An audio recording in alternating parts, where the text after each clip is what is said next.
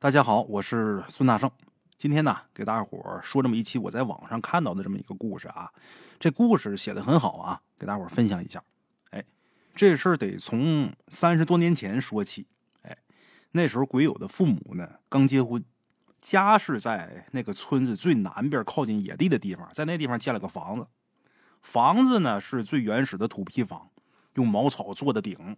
好在呢，鬼友他父亲呢比较勤勉。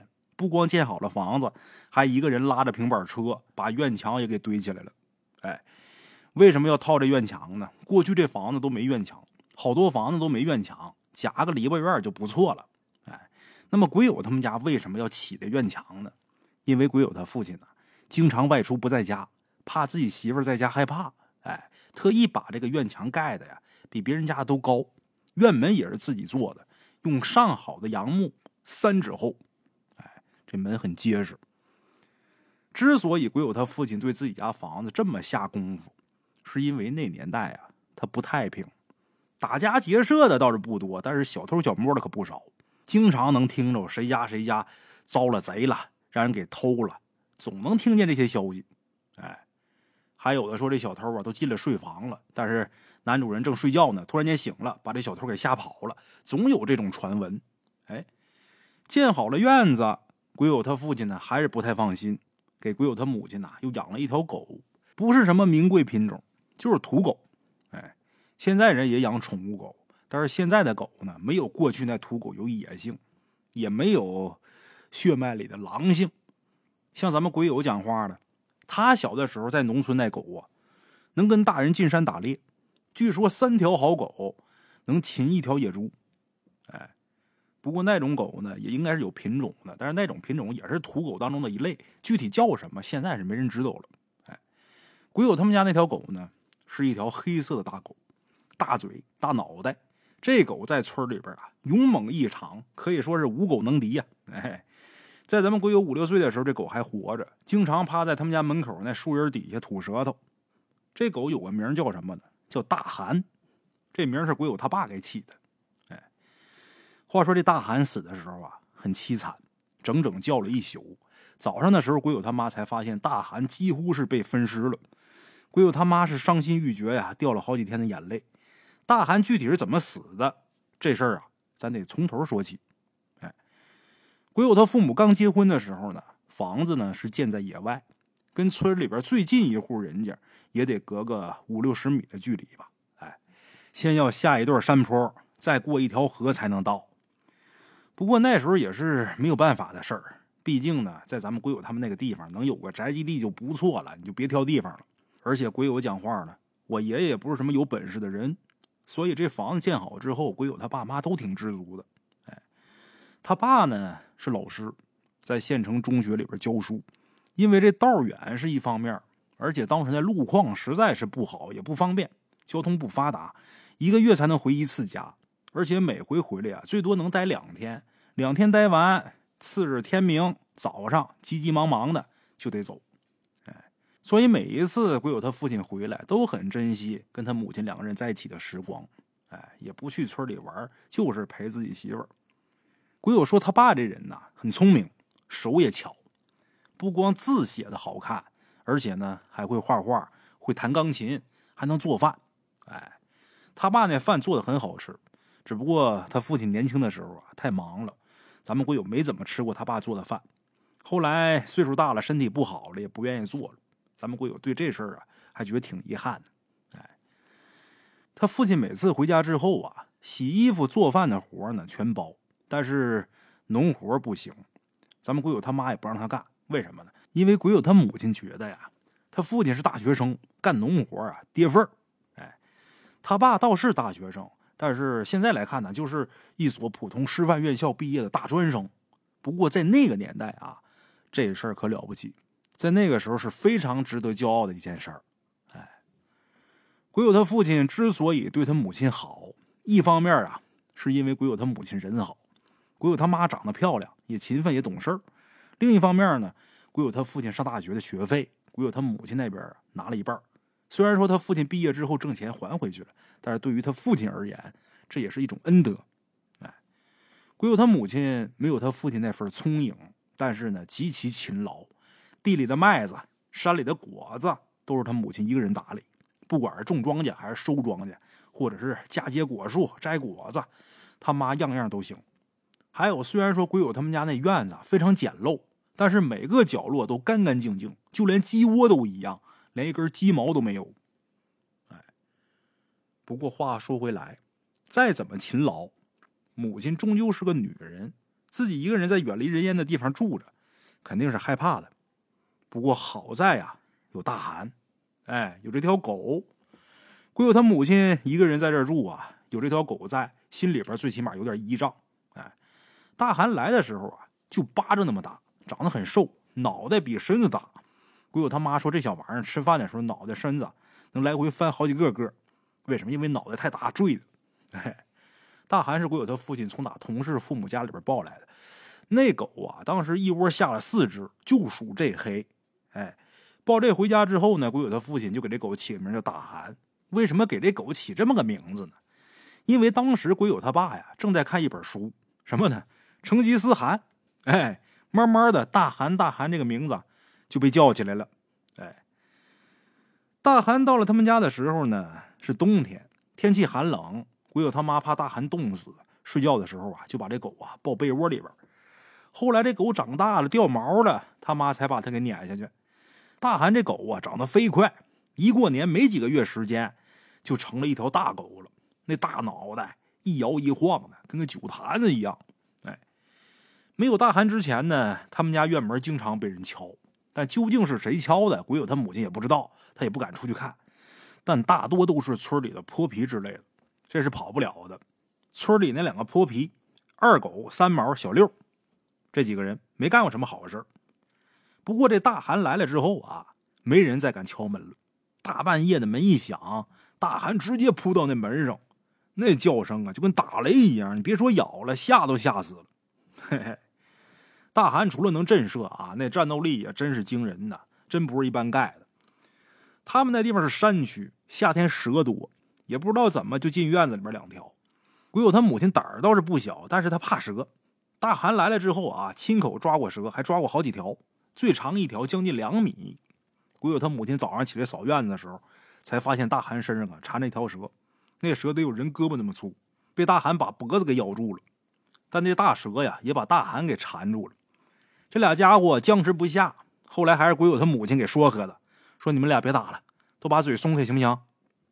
估计这大韩也是咬了一宿，咬累了，哎，一点没犹豫就松了。大韩松了嘴，那大蛇也松了大韩，窜出门外就跑了。哎，这大韩除了抓蛇，还抓过兔子、耗子、刺猬、野鸡、狍子。因为有这个大韩在呀，鬼友他妈是享了不少口福。哎，耗子不能吃，那兔子。那野鸡、狍子那都能吃啊！哎，不过抓这些东西要数大寒抓刺猬那次啊最有意思。怎么的呢？那嘴呀被扎的肿了好几天，一吃饭就疼的嗷嗷叫啊！哎，列位别看大寒这么勇猛，也有他降不住的东西。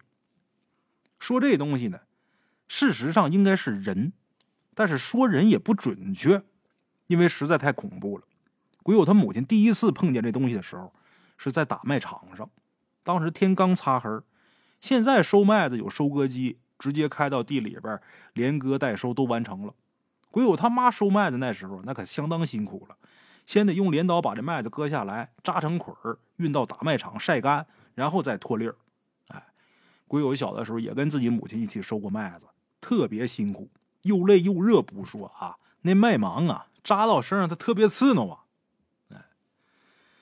鬼友他母亲第一次碰见那家伙的时候啊，身上是刚怀了咱们鬼友没多长时间。那时候孕妇不像现在这么娇气，肚里边怀着孩子，该干什么还得干什么。你不干不行啊！麦子在地里边不收的话，来年你吃什么呀？鬼友他爷爷也不能帮忙，为什么呢？因为鬼友他父亲下边还有两个弟弟，鬼友这俩叔叔呢，当时都成家了，鬼友他爷爷必须给他们干活。为啥呀？不是鬼友他爷爷偏帮，而是鬼友这俩婶子啊总说。家里的钱呢，都给老大上学了。现在老二、老三家里这活呢，老头再不帮着干，你这有点太偏心了。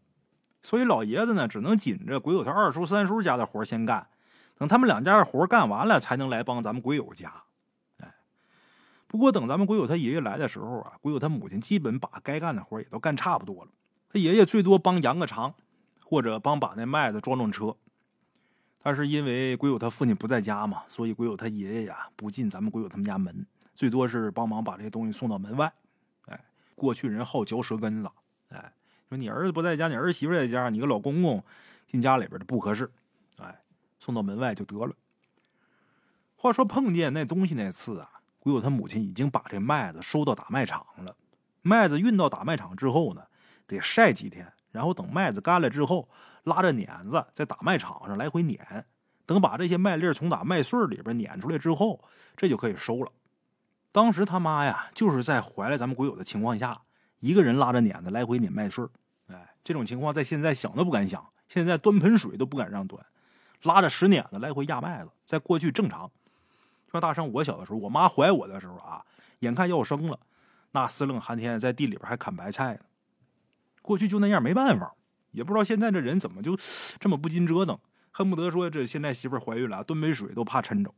过去不一样，哎，要么大圣怎么总说过去人苦呢？像八零年以前生人的人呢，说白了，日子都不太好过。有几个没出过大力气的？有，但是少。哎，鬼友他妈拉着石碾子碾麦子，虽然能干农活。但是毕竟因为怀了孕，这体力赶不上以前了，所以啊，特别容易累。哎，干一会儿就累，干一会儿就累。他妈没办法，就分开干，累了就歇歇，歇过乏了呢，再接着干。哎，一天能干多少是多少，但是不能闲着，因为那个季节呀，天气多变，万一要赶上阴雨天，麦子还没来得及收好呢，到时候那就等着在麦穗里边发芽吧。哎，这麦子要是发芽了，你别说吃白面馒头了，你什么也吃不上了。所以鬼友他母亲心里边着急，为了能尽快收上麦子，只能是一干就干到大半夜。哎，那会儿咱们鬼友他们家这打麦场啊，在那位置也偏僻，四六不挨，离得最近的就是鬼友他三叔家那打麦场。哎，从打山坡能看见他们家。你要说不怕，那是不可能的，肯定害怕。但是好在有大寒在。哎，遇见这东西之前那几天都挺好，什么事也没有，周围也没什么人。鬼友他妈一般干活干到八点多就回去了，不能再晚了，再晚这身体吃不消啊。但是就是在那天晚上，鬼友他母亲听广播说第二天有雨，一听有雨着急了，所以那天呢就赶紧加快速度。哎，心想我辛苦一天，把所有麦子收完就得了，别等明儿下雨啊，下雨就麻烦了。差不多到晚上九点多的时候，这麦子呢也收的差不多了，就剩几捆在下边压着没碾干净的潮麦子。鬼友母亲就想把这点活干完呢，就回家。但刚把这些潮麦子放下，他母亲就觉得有点异样，似乎在不远处有什么东西一直盯着自己。他母亲当时就害怕了，拿手电照了照，但是周围什么也没看见。他自己心里还嘀咕呢，估计是我自己的错觉，疑神疑鬼了。哎，但当鬼友他母亲拉着石碾子碾到第三圈的时候，那种感觉已经非常强烈了。而且这狗啊也变得不一样，这尾巴夹在两腿之间，一个劲儿的往咱们鬼友母亲脚底下钻，嘴里边一直发呜呜那声音。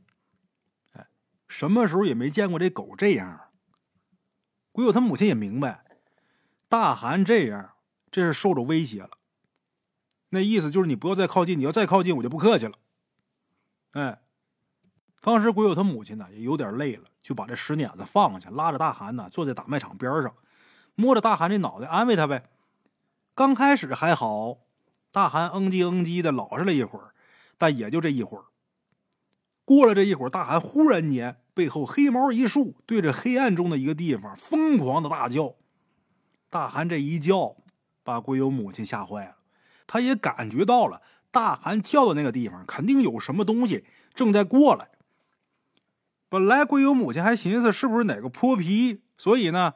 他还对着那个地方啊恐吓了一会儿，说什么呢？都是乡里乡亲的啊，别给脸不要脸，咱都是坐地户，都是老户，你这么干，父母那脸往哪放？他还说了一大堆，可是他骂了一会儿啊，突然间就觉得不对劲了，因为如果是泼皮的话，大韩不可能叫的这么凶，也不可能会害怕。另外来说，那边要是有个人的话，骂这么长时间，肯定早就出来了。鬼友他母亲心里边还抱有侥幸。心想是不是自己骂这几声把那人给骂走了，给骂不好意思了啊？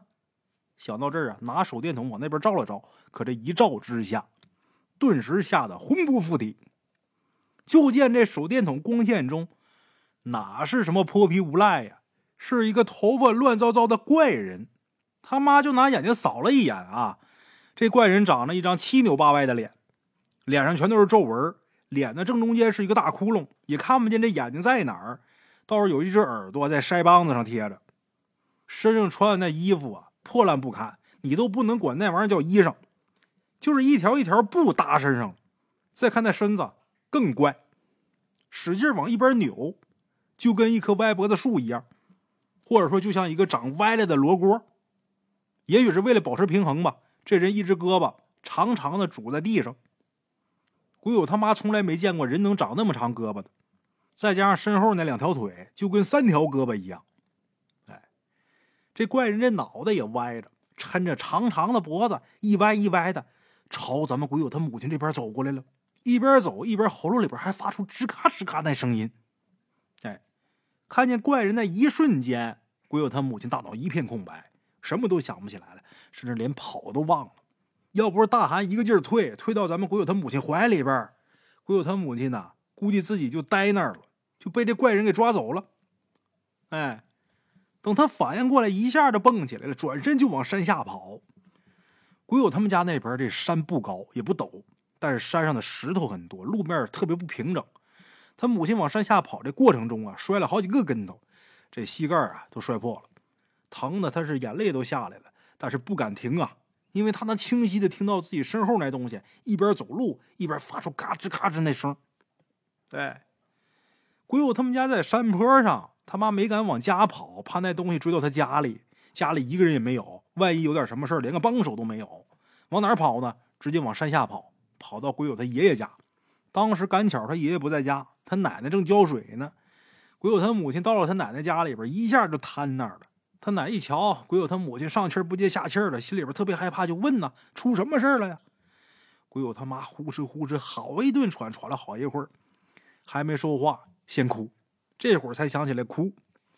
哎呦，这可把鬼友他奶奶给急坏了，我还以为出什么大事了呢，赶紧去把自己二儿子、三儿子，也就是鬼友的二叔、三叔给找来了。鬼友他二叔、三叔来了之后啊，鬼友他妈这会儿也算是缓过来点了，一边哭一边就把在打卖场碰见那东西这事儿说了一遍。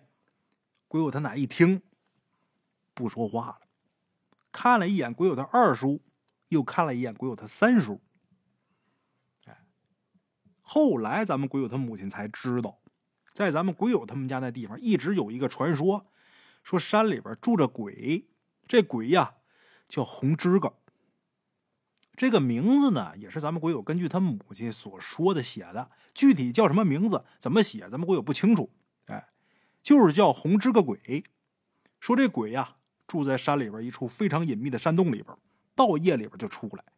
也有说这个红枝个鬼呀，爱抓小孩的。也有说爱抓女人的，当然抓回去也不是要跟你交朋友，哎，干嘛呢？吃你，拿你当食物。哎，有人亲眼见过这个红枝哥呀，蹲在地上吃小孩后来村里人去抓，但是没抓着，就看这地上一滩一滩血，还有小孩那个衣服的碎片。哎，他要说这个红枝哥究竟住哪儿，还真没人知道，也没人找着过。哎鬼友他母亲那件事之后啊，村里呢曾经接二连三的丢过小孩老人都说是让这个红枝哥给抓去吃了。村里人报了警，镇上也来人了，还组织过联防队进山去找过，但是找了很多次，什么也没找着。哎，但是当天晚上，鬼友他奶奶呀，并没跟咱们鬼友他妈说这事儿，先安慰一会儿，然后拎着菜刀绕着山骂了一圈老太太说：“谁他妈这么不要脸呢？啊，吓唬我们孤儿寡母的！”老太太骂完，就跟鬼友他妈一起回山上，在他家里边陪他住了一晚上。第二天，鬼友他爷爷帮鬼友他妈把麦子收好，然后呢，跟他奶奶一起把这些麦子什么都给弄回家里去了。那事之后啊，鬼友他妈发烧，烧了一个多星期，因为怀着孕呢，也不敢打针，也不敢吃药啊。后来找了神婆，神婆给烧了香，撒了米，他母亲这病才好。那一个星期啊，那条狗大寒也萎靡不振。找神婆看完之后，大寒也跟着好了。鬼友他奶奶就说呀：“鬼友他妈那天晚上吓着了，魂吓跑了。”哎，当时全家人呐害怕，因为鬼友他母亲吓着会影响肚子里的孩子。后来一直到咱们鬼友出生之后，大家伙才松了一口气，觉得这孩子还挺聪明的啊。之后过了一年多，一直都没事到了第二年收麦子的时候，鬼友他母亲就带着咱们鬼友一起收了。但是他绝对不敢干到天黑了，只要天一黑，他就赶紧回家，就怕再碰见那东西。哎，鬼友他母亲再一次碰见那东西的时候，是在鬼友他姥姥生病的期间。鬼友他姥姥有一次生病，他母亲去看他姥姥，回来的路上又碰见这东西了。鬼友他姥姥他们家呢，离鬼友家不远，就在隔壁村子。虽然说在隔壁村子啊，但是要翻过两座山头。好在那时候，咱们鬼友他母亲也有了自行车了，用自行车带着鬼友过去，也就是一个来小时的功夫。哎，那时候鬼友还小啊，记不清楚那件事了。但是他母亲说啊，那是他被吓得最惨的一次，比第一次还惨。为啥呀？因为第一次呢，他就一个人，身边还有大寒。但是这次不一样啊，身上背着孩子，大韩也不在身边，他担心自己孩子受到什么伤害。哎，他具体怎么回事呢？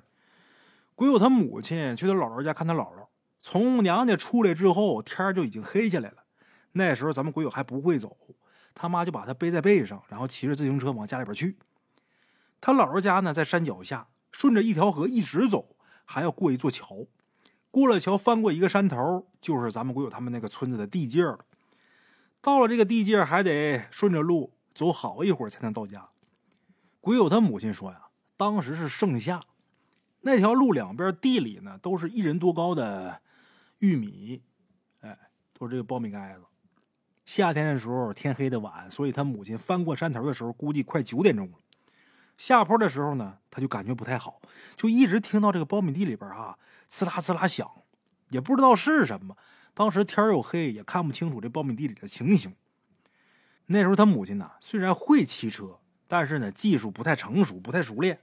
再加上后背上还背个吃奶孩子，他妈就怕下坡的时候摔着了，所以下坡的时候呢，他就下自行车推着车走。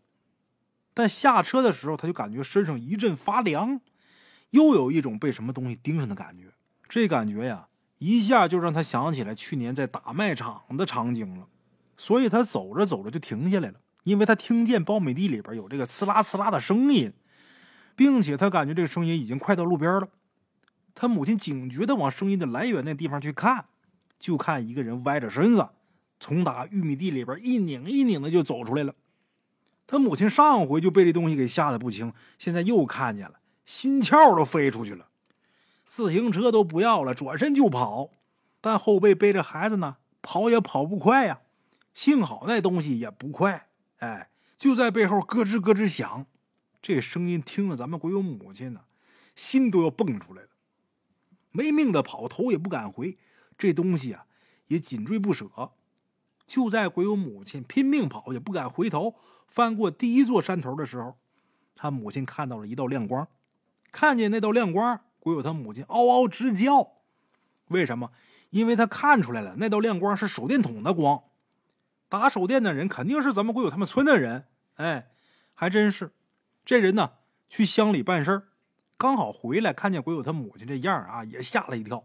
因为鬼友他妈披头散发的，这会儿一身大汗，在跑的时候呢还摔跤了，这裤子都磕破了。看这样，确实是狼狈。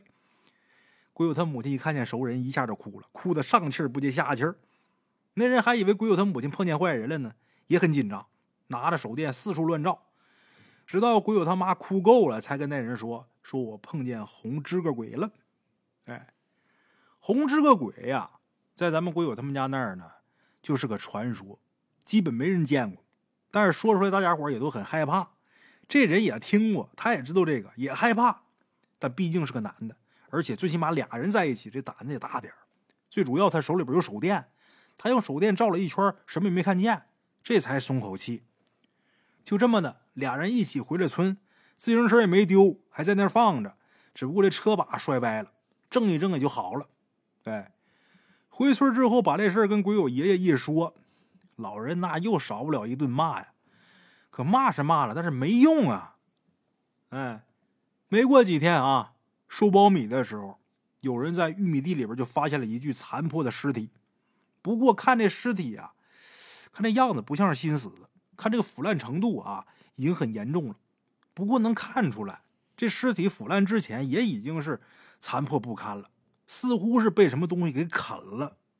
哎，发现死人了，派出所也来人了。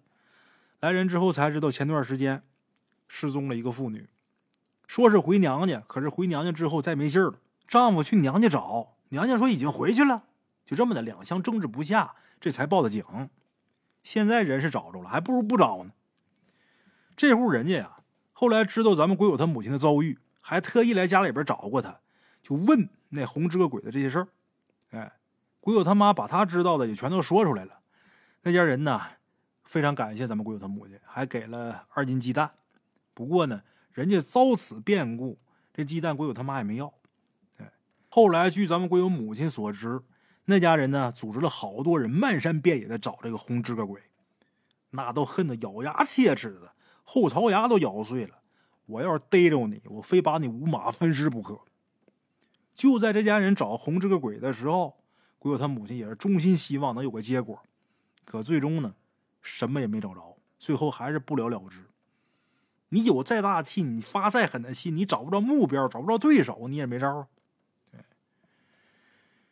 鬼友他父亲回来之后啊，他母亲把夜里边碰见红这个鬼这事儿啊，跟他父亲说了。他父亲说啊，再过一段时间学校就分房了，到时候就把你接城里去。哎，鬼友他妈听完之后很高兴，高兴是高兴啊，可最终事与愿违，房子是分了，但是没有他父亲。哎那段时间呢，鬼友父亲有点消沉，鬼友他母亲就安慰他父亲说：“现在呀，孩子还小，我们娘俩去了呢，还给你添乱。等你更稳定了，到时候再分房，咱娘俩去跟你沾光也不晚呢，是吧？再一个啊，咱孩子还小，你说我一个人过去我也带不过来，在这边啊，俺娘还能帮衬着点儿，我也轻快点是不？”哎，鬼友他母亲这么说，他爸心里边啊才好受点不过，鬼友他爸呀，终归是担心，担心这娘俩再碰见那家伙。不过，一直到咱们鬼友三岁这段时间啊，那家伙一直没出现。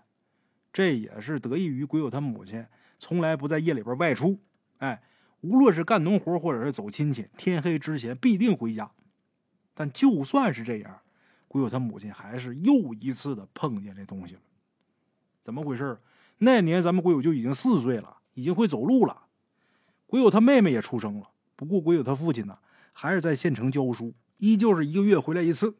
哎，因为那时候鬼友俩叔叔的孩子也都大了，所以鬼友他奶奶呀，有时候会过来帮他妈带带这俩孩子。鬼友他奶过来的原因呢，其实还有别的，什么呢？老有泼皮敲咱们鬼友他们家门，他奶奶也是给他妈作伴儿哎，鬼友他妈第三次碰见这东西，是在白天。不过那天下了雨，那天鬼友他妈从哪地里边回来，就跟自己这老婆婆跟鬼友他奶奶说：“说妈呀，看这样一会儿要下雨，你下去看看有什么要收拾的。”哎，鬼友他奶奶一听就走了。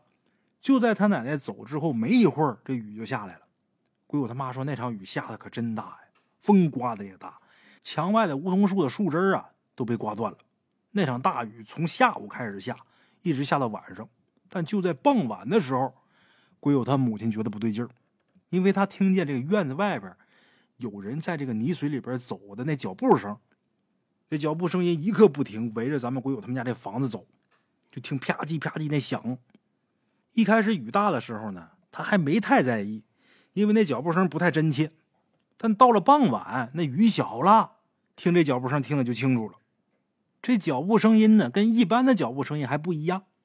咱正常人走路，这脚步声肯定是一个脚步一个脚步的，一左一右那种，对吧？但是墙外这种脚步声，先是呱一声，然后紧接着啪叽两声，哎，而且随着这种奇怪的脚步声，还伴随着咯吱咯吱的声音。鬼友他母亲说，当时大汗后背这毛都竖起来了，嘴里边发了低沉的嗡嗡的声音，好像在警告什么。哎两只耳朵竖得直直的。鬼友就问他母亲说：“我当时干嘛呢？”他妈说：“你当时跟你妹妹睡觉呢。”哎，鬼友他母亲一开始听这脚步声，虽然说不大一样，但是必定这事儿过去两年了，他也没往这个红知个鬼那身上想，所以听这脚步声围着他们家绕了好几圈，他母亲还以为啊又来一些泼皮无赖啊，就骂：“下这么大雨还出来，也不怕被雨灌死？”他妈不骂还行，骂完之后这脚步声音停下来了。然后在大雨里边，呱唧呱唧就到了他们家大门外了。哎，鬼友他奶奶走了之后啊，就交代鬼友他母亲说：“把门插上。”他妈也听话，把大门插上了。他们家这地方实在有点过于偏远，哎，插上门保险一点。墙外那个人到了大门外之后啊，就一个劲儿的拍门，那手劲儿特别大，把他们家那门拍的啪啪响。哎，那人在外边拍，大韩就在院子里边对着门外叫。大韩一叫，就把鬼友跟他妹妹给惊醒了。他俩呀就飙了劲儿的哭。本来鬼友他妈就害怕，现如今这俩孩子在哭，他妈的烦的不行啊，在院子里边就骂，让那人赶紧滚。鬼友他妈骂的时候啊，这人不但没走，反而拍门拍的更响了。拍的时候也不说话，就是一个劲的拍，拍到最后也不说是拍门，那就是砸门。那门被砸的咣当咣当响啊！好在这门板厚。哎，鬼友他妈这都担心这门会不会被他给砸坏了。这人砸了一会儿以后啊，就发现没什么效果，就从打门缝往里边伸手，看那意思是想把手伸进来，然后把这门插给拨了开。哎，幸亏那门做的好，那门缝小，要不然那手真伸进来了，那真就坏了。不过就这样也把鬼友他妈给吓够呛了。这人这手伸不进来，砸门也砸不开，另辟蹊径。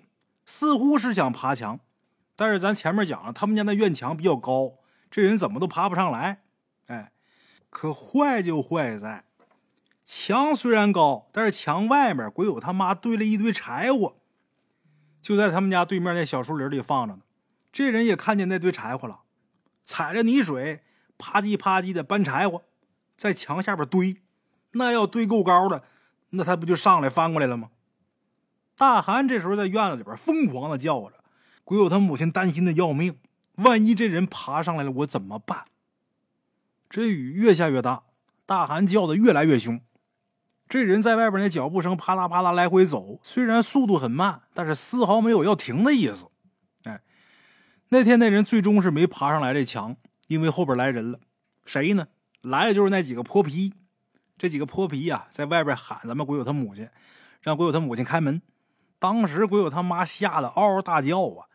鬼友他母亲第一次感觉这几个小孩怎么那么可爱哎，这几个泼皮无赖在院子外边听见鬼友他妈哭，还乐呢，说我们又没把你怎么样，你怎么还哭上了呢？哎呦，那天晚上啊，鬼友他妈跟这几个泼皮聊天聊到很晚，哎，一直到雨停了，这几个人才走。当然，在聊天的过程中啊，这几个小子一个劲儿的让鬼友他妈开门，说是开门聊多亲热呀。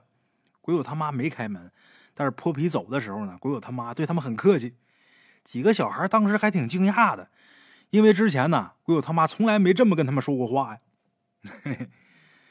等到第二天雨停了，鬼友他妈干的第一件事就是把那些柴火都搬到院里来。不光那些柴火，就连外边那些石头啊、砖头之类的，也都被他给清理的干干净净。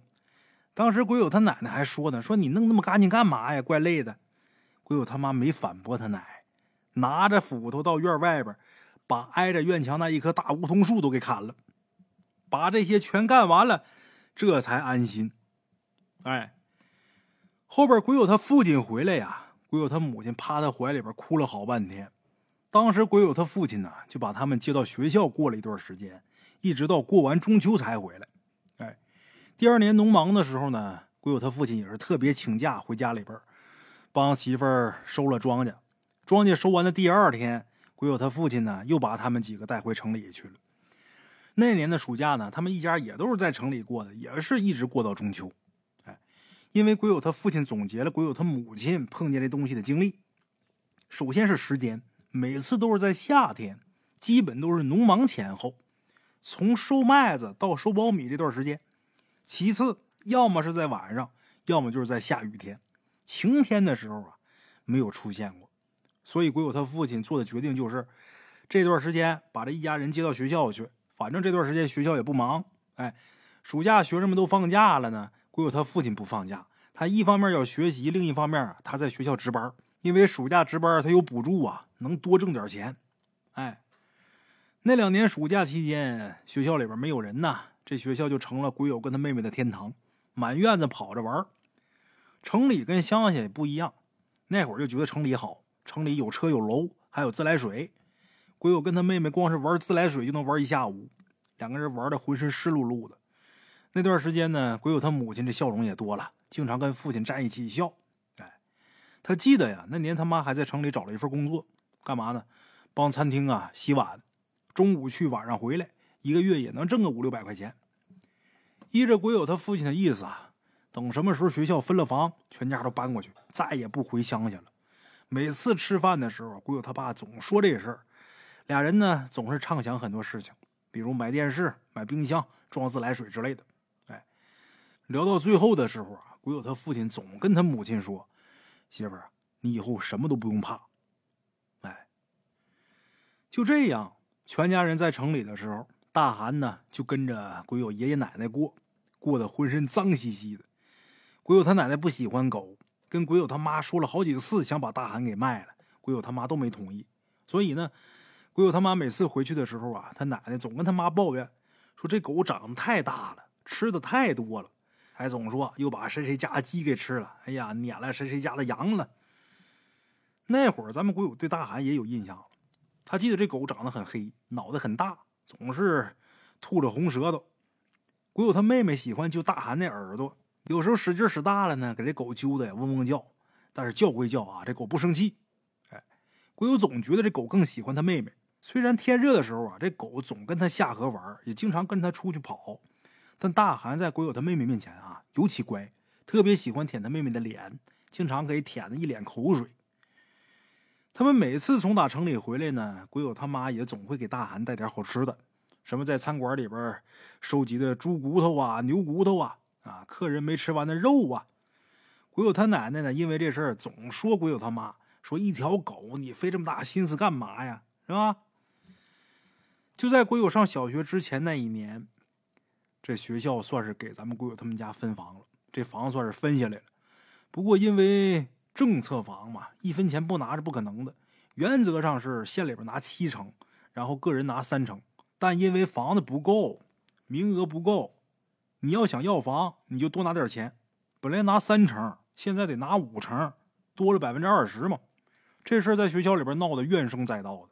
但是鬼友他父亲一点都没犹豫，把所有积蓄全拿出来了，又借了五千块钱，总算是把这房子给拿到手了。房子拿到手之后啊，本来当年就能搬进去，但是因为房子刚盖好，得晾一段时间，而且呢，因为是新房嘛，就算晾好了，里边啥也没有啊，得往里边添一些东西啊。所以得等到第二年春天开春的时候才能正式入住嘛。哎，不过就算这样，鬼友他父亲跟他母亲呢，俩人都非常高兴，俩人呢兴致勃勃筹划未来。订好房子这一年呢，鬼友他父亲又赶上一件好事什么呀？去省城学习。去省城学习这件事是多少人梦寐以求的事儿。到了省城镀了金，回来之后那可不一样了，可以评优秀教师，可以评选先进，可以进修。甚至还有可能调到更好的单位去。鬼友他母亲知道这事之后非常高兴，特别支持他父亲去。但是他父亲特别担心，不太愿意去，因为他学习这段时间正好是暑假。鬼有他父亲去省城了，他母亲还有这俩孩子，那就不能在学校继续待下去了。鬼有他母亲跟他父亲说：“说学习必须得去，这机会你不珍惜能行吗？你别管咱娘几个了，你要担心我们出事啊，我就让我妈跟咱一起住。”哎就这样，鬼有他父亲上了火车。那也是咱们鬼有第一次见着火车，真长。他父亲走了之后呢，他们娘仨就回家了。他父亲走之前呢，跟他奶奶说好了，让鬼友他奶奶陪鬼友他妈住一段时间。第一个是可以给他作伴，顺便呢也帮着带带孩子。但是鬼友他奶奶有点不太乐意，为什么呀？因为鬼友他三婶老三那媳妇又怀了。他三婶第一胎是丫头，所以人家还想生个儿子。鬼友他奶奶这时候要是来给鬼友他妈作伴，那他三婶那边就不好交代了。这老太太真是不容易啊。所以那夏天呢，鬼友他奶奶就是三天打鱼两天晒网，时来时不来。鬼友他妈也不建议。照鬼友他妈的话来说啊，鬼友也六岁了，也算是小大人了，也可以给壮壮胆了。他妈一这么说呀，鬼友还挺骄傲的。他妈还老劝他奶说：“那个多照顾照顾老三媳妇儿啊，家里还有狗呢，没事儿。”他妈这么一说，他奶就更不愿意来了。其实他妈挺害怕，毕竟那东西都碰见三回了。但再怎么害怕，也不能让老人为难，不是？不过鬼友他母亲呢，心里边抱着幻想，怎么的呢？过了年就能从打这地方彻底走了，到时候在城里啊，也不用担心这些东西了，我也不回来了，是吧？不过再怎么不担心，那也是以后的事儿。现在生活在这地方，还得做好充足的准备，跟以前一样，天黑之后绝不出门，而且啊，回到家之后就把大门给插死，然后呢，再加上一根杠子把这门给顶住。做好这样的措施之后啊，就算再大的力气。从打外边也不可能把门打开，哎，其次呢，把屋门做了加固。鬼友他妈专门让他爷爷给加了一道门栓，这道门栓加上之后啊，这房门呢那坚固多了。而且鬼友他母亲如法炮制，在房门里边也做了一个门杠，插好两道门栓之后，再加上门杠。窗户那倒是不用担心，因为他们家窗户啊都是钢筋的窗框，那缝呢最多能进来一只猫。做好了十足的准备。可是，一直等到夏天快过完了，各家各户那苞米都收完了，那玩意儿还没出现。这一整个夏天过得提心吊胆的，到现在终于可以松一口气了。而且眼看着再过几天，鬼友他爸就能回来了。一想到这儿啊，鬼友他妈很高兴。鬼友他父亲学习的时间是两个月，按照计划啊，中秋之前能回来。现在每天晚上这月亮都越来越圆，眼看就要到中秋了呀。高兴，还想着呢。等鬼友他父亲回来，我给他做点好吃的。中秋之前，鬼友他妈带着鬼友还有他妹妹，带着这俩孩子上街，买了一只鸡、两条鱼，还买了一些苹果呀、橘子啊这些东西。那天在街上碰巧，鬼友他妈呢碰见他小时候的一个朋友。这个朋友呢，请咱们鬼友他妈去家里边坐了坐。鬼友他妈推辞不过呀，在人家家里边待了一会儿。所以本来想着中午能回家，可这一待呀，一直待到下午四点多。眼看夕阳西坠，这人还要留鬼友他妈吃饭，他妈说什么都没吃，带着他俩赶紧回家了。从镇上到他们家这距离不近，早上出发骑着自行车得骑一个多小时，翻过三座小山头，跨过两条河才能到。所以他这么着急要回去，就是因为一旦耽误了，可能还没到家天就黑了。哎。他妈骑着自行车，带着这俩孩子，他妹妹坐前面的大梁上，咱们鬼友坐后边，一路往家走。本来按照这个速度啊，天黑之前肯定能到家，可没成想啊，屋漏偏逢连夜雨呀！翻过第二座山头的时候，这车没气儿了，自行车没气儿了，那没法骑了呀。他妈没办法了，只能下来推着车子往家走。哎，鬼友他妹妹那时候还小，只能坐车上，他那时候已经是大孩了。下车帮鬼友他母亲在后边推，当时鬼友他母亲很着急，他能看出来，他妈脸上身上全都是汗，一边推着车一边喘着粗气。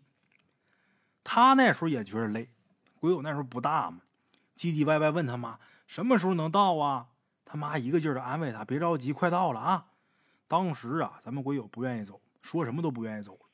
鬼友他妈说你不走行，地里边可有野猴子，可吃人，赶紧走。不走不行。他妈一边安慰他，一边鼓励他，一边吓唬他。就这么的，一路翻过了第三个山头，终于看见村子了。但就在这时候，天色已经暗下来了。鬼友他妈一边推车子，一边小跑，一边催咱们鬼友快点走。但是当时他真的已经没劲了，毕竟小嘛，没力气走了，就赖地上哭，说什么都不走了。这时候不管鬼友他妈怎么安慰，怎么吓唬，没用。眼看天色越来越黑。他妈着急呀，狠狠的踢了他几脚，让他赶紧起来。不打还好点这一打呢，放赖了，耍横了，又是打滚又是叫唤的，就是不愿意走。他母亲最后没办法了，那声音都直哆嗦，求他。但是啊，不管怎么的没用，这会儿就是作，就不走。最后他妈可发了狠了，啊，你要不走就不走吧，你就在这儿吧，我们先回家了。说这话，真推车子走了。当时啊，咱们鬼友虽然很害怕，但是他知道我妈肯定会回来，哎，很倔强的，一身土在地上躺着。他在地上躺着的时候，眼看着自己母亲在前面等他，然后喊他名字，让他快点走。他当时也害怕，但是就是不起来，哎，就让你回来接我，你不接我，我就在这躺着。他妈说：“你商量起来，别不要脸啊！”鬼友说：“你不回来接我，我就不起来。”就在咱们鬼友跟他妈讲道理的时候，他突然间听见一阵稀稀疏疏的脚步声，那脚步声音似乎在地上蹭着，一走呲啦呲啦响。就在这个脚步声音中，还夹杂着另外一个声音，吱嘎吱嘎的声音。这时候天色已经完全黑下来了，那个滋啦滋啦的脚步声，再加上吱嘎吱嘎那声响，在黑夜当中听起来分外刺耳。这会儿鬼友还想让他妈来接他呢，可是这时候鬼友他妈已经在前面带着哭腔喊他的名字了，啊，让他快过来，抓紧过来，他来了。从他妈带有哭腔这个语气中，还有叫喊的语调里边，咱们鬼友也觉得有点不对劲了，赶紧爬起来，不傻啊，往传来声音的地方一看，就看见一个。歪着身子的身影，正一扭一扭的往他这边来呢。看见这人这样，咱们鬼友瞬间也不哭也不闹了，一翻身爬起来，在他母亲那个呼喊当中跑到他母亲身边。他妈让他快上车，然后他妈蹬着自行车就跑。有经验的人都知道，没气儿的自行车它骑不快呀，而且因为这车胎没气儿，骑起来这自行车特别颠呢，咯噔咯噔的。他妈就这么带着他在路上一咯噔一咯噔往前跑。但咱们鬼友回头看见那个人呢，也追过来了，在路上一扭一扭的追着他们。他跟他妈说：“说他追过来了。”他妈也没回答他，就告诉他坐好，然后弓着身子，奋力蹬着车。沉重的呼吸声从他母亲嘴里边传来。他母亲虽然说长在农村啊，但是他母亲并不是那种高高大大、特别壮实的女人。正相反，他母亲个子不高，甚至呢有点瘦。但这并不影响他母亲干农活的速度。他妈干活特别利索，割麦子、收苞米，一刻不停，不比那些个壮劳力差。但是你要说干力气活，那不行了。人家一扛扛一百斤，他妈能扛七十斤，甚至说更少。所以他母亲蹬自行车的时候特别累。但不管怎么说，他母亲蹬自行车也比那个吱嘎吱嘎的往前走的那人还是快。当他母亲带着他们进了村子的时候，咱们鬼友都能感觉出来，他母亲放松下来了。因为鬼友他爷爷奶奶家就在村口，他母亲带着他们来到他爷爷奶奶家，砰砰砰敲门。他奶奶打开门一看，他母亲这样，就问怎么了。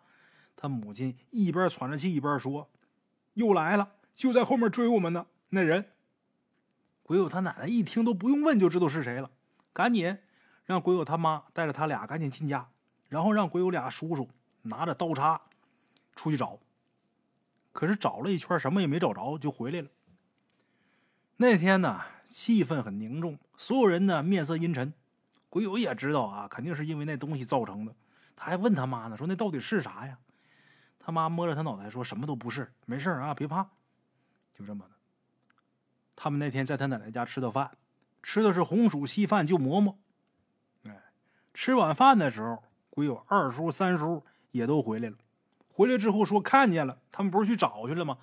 找完没找着，回来了。回来之后，他二叔、三叔他们又领了两个致敬的哥们又出去追去了，又出去找去了，不甘心呢。这回到晚饭的时候回来了，说看见这东西了，但是追到西山就没了。哎，大家伙气喘吁吁的，都说要去西山里边再找，他妈就找一宿也得找着他。鬼友他奶不让去，说天太晚了，西山不干净，要是找的话呀，明天白天去找去。就这么的。鬼友他二叔三叔啊，这才作罢，跟大家伙说都散了吧，明天白天咱再去西山去找去。可第二天也没人去，大家伙因为都各有各家的事儿嘛。哎，那天咱们鬼友他们吃了饭，又歇了一会儿，他奶奶说让他们直接就住下吧。鬼友他妈说不用，家里边狗还没喂呢。他奶说都什么时候你还惦记狗呢？上回不是说找家去了吗？你再回去他再找我怎么办呢？鬼友他妈说没事为什么？因为这回呀，这么多人吓唬他，他今天肯定不敢来了。哎，就这么的，鬼友他母亲执意要回去。按道理来讲啊，儿媳妇执意要回去，鬼友他奶奶肯定是要跟去陪一天的。但是那天他奶没去，为什么？因为他三婶那两天要生了，他奶奶走不开。不过回去的时候啊，他奶奶还是把鬼友他母亲送到家里边才走。哎，进家门的时候呢，鬼友他妹妹都睡着了，趴在鬼友他母亲的肩膀上啊，直淌哈喇子。大韩呢，正在门口等着他们，看见他们回来，一下就站起来了，一个劲儿的摇尾巴。鬼友他母亲开了门，把这小子先放下，然后给大韩一块骨头。大韩吃的那叫一个高兴啊，摇头摆尾的。但让他们没想到的是，这顿饭是大韩的最后一餐。送走了鬼友奶奶，鬼友他母亲还跟往常一样，紧闭大门，加上门杠，然后呢。把屋里边简单收拾一下，又给鬼友啊擦了擦身子，让他赶紧睡觉，在地上打滚滚一身土啊，擦擦洗洗吧。可那一晚上，咱们鬼友怎么都睡不着，躺在床上翻来覆去。鬼友他妈一看他这样，就问他你怎么了？鬼友揉揉眼睛说：“我睡不着。”说：“妈，你给我讲个故事呗。”他母亲说：“行，我跟你讲，你就赶紧睡啊，别折腾了。”他妈要给他讲故事，还没讲呢。外边这大寒就跟风一样开始叫。这狗叫的声音呐，它分很多种。撒娇的时候哼哼唧唧，受到伤害或者害怕的时候昂昂叫，碰见危险的时候嗡嗡的，嗯嗯，哎，警告过后就是疯狂的嘶吼。大韩没嗡嗡几声就开始疯狂的嘶吼啊，叫的惊天动地的。唯有他母亲察觉出来异样。出门呵斥大喊几声，大韩一看主人出来了，所谓的狗仗人势嘛。鬼友他母亲没出来的时候，这狗就是对着大门叫；等鬼友他母亲出来之后，他直接跑到门那叫，对着门缝叫，非常凶猛嘶吼。哎，这狗这么一吼，鬼友他母亲就知道不好。当时咱们鬼友啊，也听见大喊这吼叫声了，也从大床上跳下来了。光着脚丫子跑到他母亲身前，问他母亲怎么了。他母亲把他抱起来说没事可他刚说完没事外边就响起了一阵咯咯的声音，那声音好像有人在笑，但是你说他笑吧，这声音又实在太难听。那声音就好像有人掐着嗓子嘶鸣。哎，咱们龟友小的时候啊，看见过有人杀鹅，鹅叫那个嗓音呢，叫都嘶哑了，快发不出来声音的时候。就那个声音跟外边的声音是一样的，哎，鬼友他母亲听见这个声音，身子一僵。鬼友当时啊，听这声音之后也很害怕，可更害怕的还在后面。那声音咯咯几声之后啊，门外就响起一阵啪叽啪叽的脚步声，而且在这个脚步声音中还夹杂着吱嘎吱嘎的声音。听到这声音，鬼友一下就想到了山野里那个歪着身子一扭一扭的人了，当时吓坏了。紧紧的搂着自己母亲的脖子，他母亲呢也没好到哪儿去，紧紧的抱着孩子。大韩呢在那儿扒着门叫，嗡嗡叫啊，震得感觉黑夜都在颤抖。可是大韩这吼叫声啊，丝毫没有阻挡门外那人。他一边发出吱嘎吱嘎那声响，一边拍着他们家的院门。他拍院门的时候，不像别人那样啊，连续砰砰砰的拍。他是一声一声，砰，砰，砰，每次响声之后总是隔个一两秒，大门一直被拍响，大汉叫的更疯狂了。鬼友他母亲大着胆子喊：“你赶紧走，你要不走我喊人了。”鬼友他母亲这么一说，那人也不拍门了，就听门外啊响起一阵咯咯的声音，好像又在笑。然后他母亲就看门缝当中出现了一只眼睛。那眼睛红彤彤的，一眨不眨的往里边瞅。那眼睛往里边瞅的时候，鬼友他母亲被吓得一动不敢动。但好在鬼友他妹妹这时候在屋里边突然间哭了。他妹妹这么一哭，他母亲反应过来了，抱着咱们鬼友回屋了，然后反手把门插上。门外的大寒呢，依旧在疯狂的叫啊。鬼友他母亲把他先放床上，然后把哭了的妹妹抱起来。就在鬼友母亲安慰他妹妹的时候，大喊嗡嗡叫了几声，这声音呐，突然间平缓下来了。听那个声音，门外那人似乎已经走了。哎，鬼友他妹妹被他母亲抱了一会儿，又睡过去了。他母亲把妹妹放下之后，又躺到床上搂着咱们鬼友。当时鬼友跟他母亲两个人都特别害怕，但是鬼友跟他妈说：“说妈，你别怕。”他这么一说话呀，鬼友他妈笑了，把他搂得紧紧的。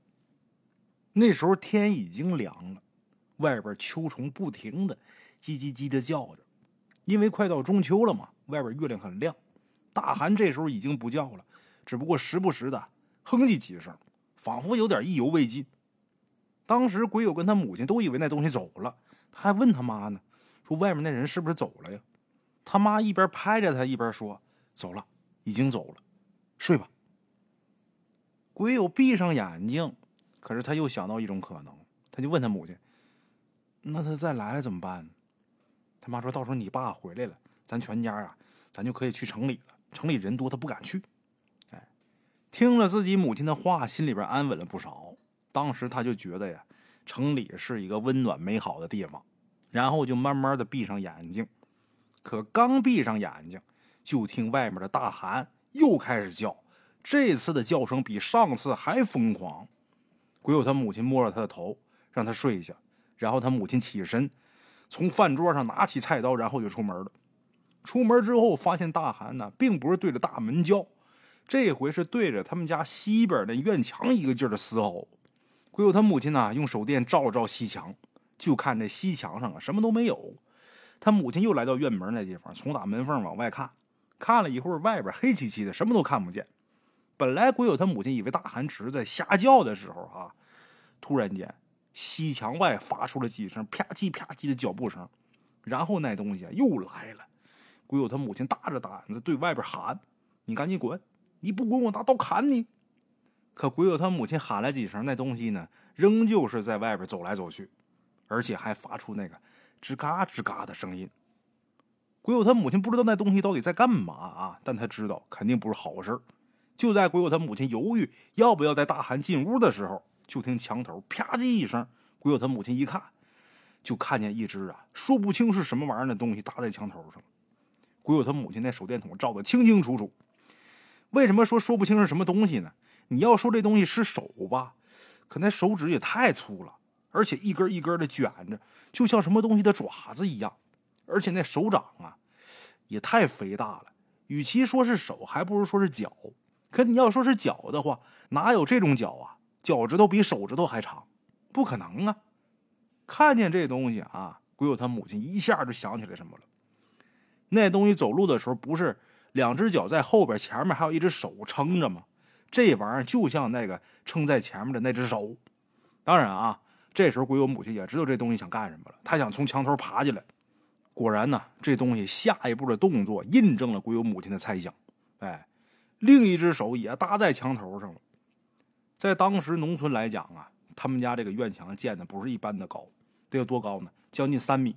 这东西之所以能爬这么高，是因为他脚底下垫了砖头。哎，那些砖头啊，是从咱们鬼友家这厕所上拆下来的。当然，这些事儿都是事后才知道的啊。这东西两只手搭上墙头之后，脑袋一点一点就露出来了。这是鬼友他母亲第一次这么近距离的看见这东西，哎，在手电筒这光的下边看这东西，这脸呐似乎是被热油浇过一样。两只眼睛，一只大一只小，大的那只呢长在左上角，小的那个长在右下角，也没鼻子，脑袋中间呢有大窟窿，窟窿里边往外翻着牙，哎，一只耳朵呢就像小孩玩泥巴随便捏的一样啊。贴在窟窿旁边，这东西露出脑袋之后啊，似乎很高兴，又咯咯咯的一阵笑。但是那笑啊，仅仅是把脸上那窟窿张得更大一点罢了。哎，鬼友母亲这时候已经被这东西给吓得呆住了，似乎都忘了跑了，就是傻愣愣的在那站着。就那么一愣神的功夫，这家伙呢上半身已经上了墙头了。等鬼友他母亲反应过来，那家伙一只脚都搭到墙上来了。哎呦，这时候他才想起来手里边拿着菜刀呢，拎着菜刀就撇过去了，把这菜刀扔出去了。但是因为扔的准头有点偏，菜刀擦着这东西的肩膀飞出去了。这东西似乎根本没有被这点威胁给吓到，身子一扭一扭，继续往墙上爬，一边爬，喉咙里边一边吱嘎吱嘎有那声音。鬼友他母亲呢，扭头又拿了一把铁锹，可是那玩意儿一点都不害怕，脸上那窟窿啊还咯咯咯的乐呢。眼看这玩意儿就要下来了，鬼友母亲呢正愁不知道怎么办才好呢。这时候大汉嘴里边嗡嗡低吼两声，冲着墙头就窜过去了。在这个墙下边，鬼友他母亲搭了个鸡窝，大韩踩着鸡窝穿墙头上去了，一下就扑到这东西身上了。随后，大韩跟这东西，他俩一起就滚到墙外去了，掉到墙外去了。大韩把这玩意儿扑出去之后，鬼友他母亲也没敢开门呐，就听这个墙外一阵撕咬哀嚎的声音。大韩跟这玩意儿应该是打一起了，但是结果怎么样，鬼友他母亲分辨不出来。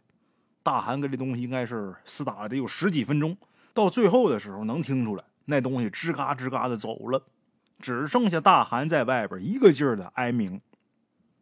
鬼友他母亲大着胆子把门打开了，用手电一照，这一看差点就哭出来了。就看大韩呢，浑身都是血，在地上躺着，肠子淌了一地，那嘴大张着，一个劲儿的往外淌着血沫子。大韩一看见自己主人过来了，还摇尾巴呢。鬼友他母亲想把大韩抱起来，可他哪有那劲儿啊？这狗太大了。最后呢，抱着这狗脑袋，鬼友他母亲把大韩的脑袋抱起来，没一会儿，大韩就死了。哎，那年咱们鬼友六岁。第二天，鬼友他父亲就回家了，看见死去的大韩，还有院外一片狼藉的地面，还有腐烂的布片，还有其他东西的血。不用说，那血就是那东西的。鬼友他父亲回来之后啊，就在家待了一天，然后呢，就把他们全都接到城里去了。当然那时候他们那房子还没下来，就还不能住里边。但是鬼友他父亲也不愿意这娘仨呀再留在乡下了。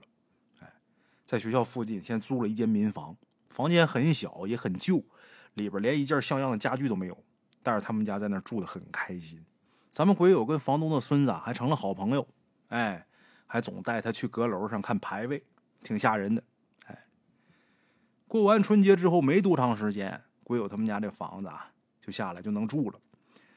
从那以后呢，咱们鬼友还有他爸妈彻底搬离了乡下，一年也不回去一回。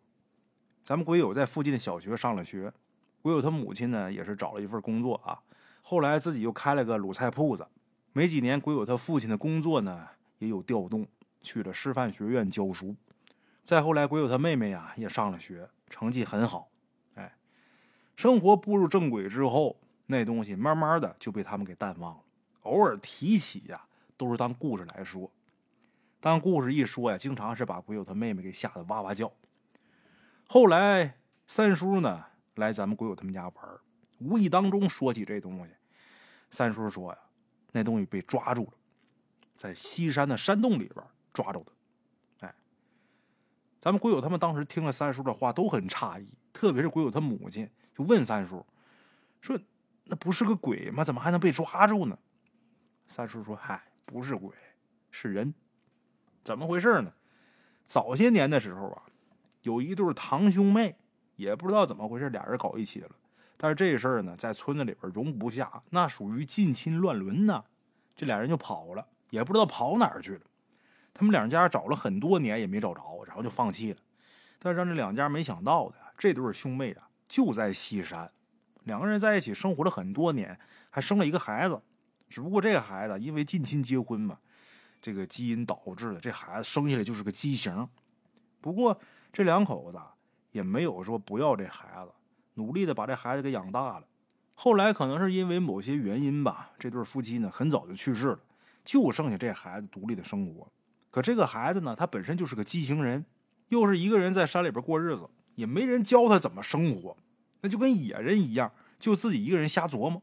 反正一个人呢，肚子饿了什么都吃，什么耗子、蛇、兔子、鸟，但凡啊能逮着的他都吃。但是不管是耗子也好，蛇也好，兔子也好，鸟也好，这些东西他不好抓呀，所以他就经常挨饿。后来不知道从哪什么时候开始呢，他就开始吃人。刚开始吃的都是谁家刚死的人，埋到山里边，他把坟刨开，把人扒出来吃。可是后来呢，抓活人吃，哎三叔说到这儿啊，跟大伙讲，他住的那个山洞里边，到处都是人骨头，还有不少看着好像腊肉的东西，估计也是人肉。哎，鬼友他母亲听到这儿啊，赶忙让三叔别说了，怪吓人的，真恶心。但鬼友他父亲很感兴趣，哎，就问抓那个人时候的情形。三叔说啊，老马家他们家那傻儿子丢了，有人看见这傻儿子往西山去了，老马就带人去找，结果就找着那个山洞了。在山洞里呀，那家伙正吃老马家那傻儿子呢，正捧着脚丫子啃呢。那会儿老马家那傻儿子虽然说血淌挺多，但是没死呢。一看自己爸来了，一个劲儿哭啊，连哭带嚎的。他这一哭一嚎，那家伙直接就把他给咬死了，直接就奔脖子去了，一口就喉咙给干破了。哎，后面老马家人把他给抓了，抓了之后，老马家说不能让他好死，就把他给吊村口了。后来就是活生生给折磨死。哎，在后面派出所也来人了，来之后呢，也没人说什么。三叔说这事儿的时候啊，鬼友他妹妹都不敢听。咱们鬼友听完之后也觉得很压抑。后来大家伙又聊了一些别的，也不知道怎么的，三叔啊又扯回到这事儿上了。三叔说呀，派出所的人呢也去那个山洞看了，他们猜啊，这玩意儿吃的第一个人应该是他父母。哎，好了啊，这就是咱们今天的这期故事。这个故事啊，归根结底，我觉得问题还是出在那对堂兄妹身上。哎，我觉得这根儿在他们那儿。好了，对这个故事咱也不过多的评价，大伙儿就是一听一乐得了。今儿这故事就到这儿，咱们下期见。